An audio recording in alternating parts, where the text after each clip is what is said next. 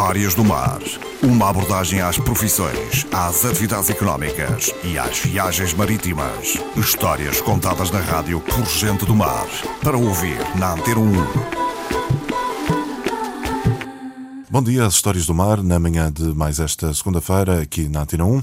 Esta semana com um convidado habitual, Vítor Caires, vem falar-nos hoje sobre pesca. Vítor Caires, bom dia. Obrigado por ter vindo uma vez mais uh, às Histórias do Mar. Proponho que comecemos este programa com uma caracterização do panorama de pescas aqui na Madeira. Então, a partir de Câmara de Lobos era mais virado para a pesca da espada, pesca de profundidade.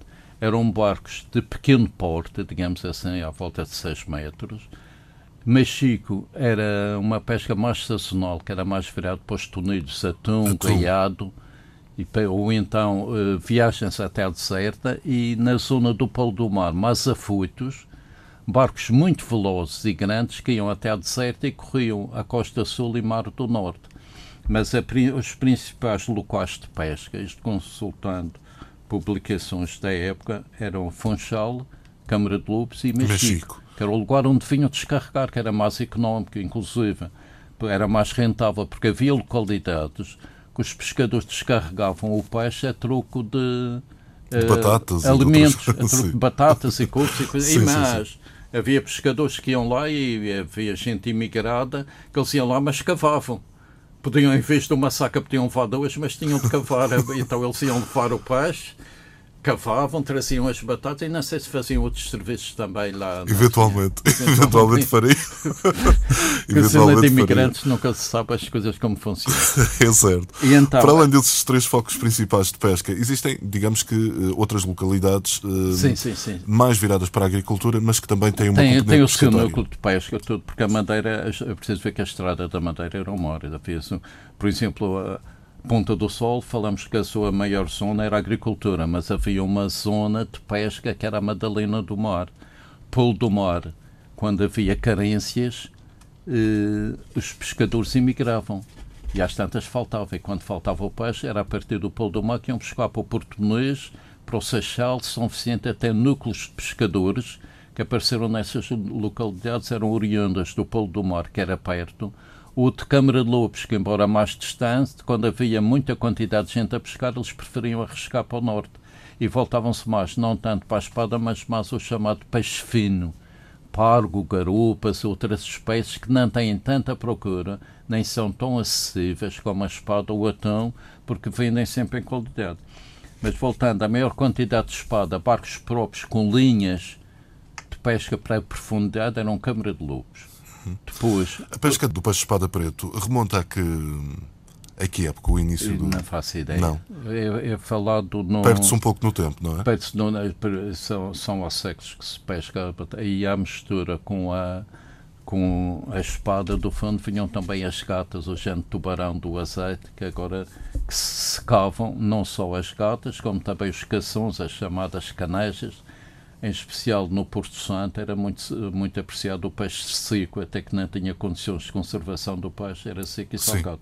Sim. As zonas de maior secagem era Porto Santo, Cancelo e Porto Muniz, onde não havia tanto acesso à eletricidade e outros sistemas e menos procura. É caso para dizer que a necessidade aguça o engenho. A pesca do peixe-espada preto eh, é um processo que me parece ainda nos dias de hoje eh, fazer-se de modo um pouco rudimentar. São linhas bastante extensas, São linhas a grandes profundidades. Extensas, mas a part... E depois, embora nos custe aceitar, muito progresso vem com as guerras e com as competições desportivas, porque depois da guerra, a Primeira e Segunda Guerra Mundial, dá-se uma evolução nos motores, quantidade de motores, quantidade de equipamentos e acessibilidade dos preços. Não é só haver instrumentos de navegação que dispararam completamente até que chegaram atualmente aos telemóveis e GPS, porque rádio via-se mal e era em Morse.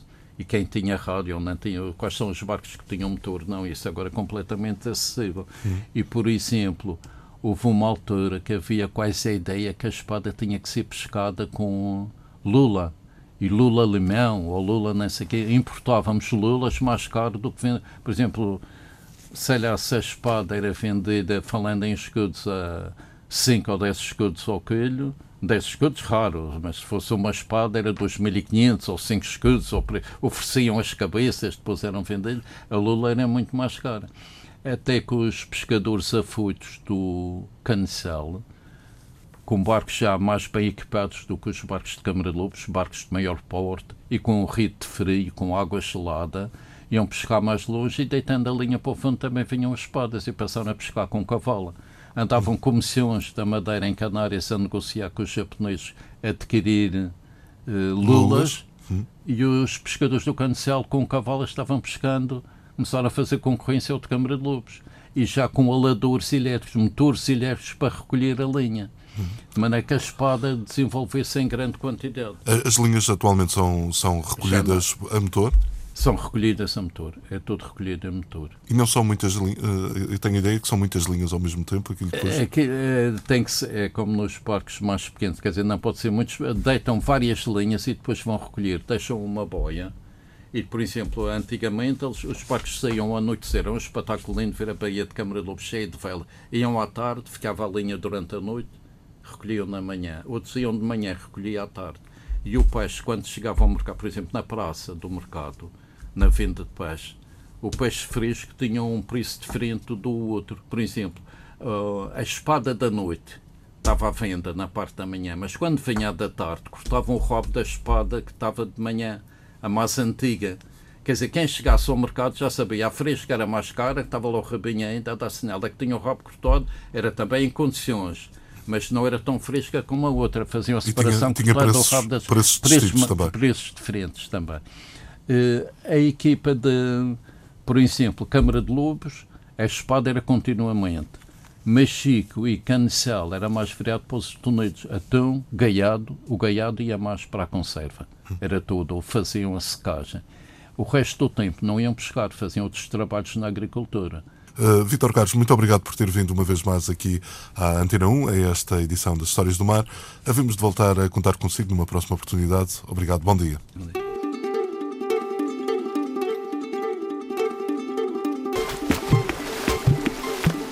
Histórias do Mar. Uma abordagem às profissões, às atividades económicas e às viagens marítimas. Histórias contadas na rádio por gente do mar. Para ouvir na Antena 1.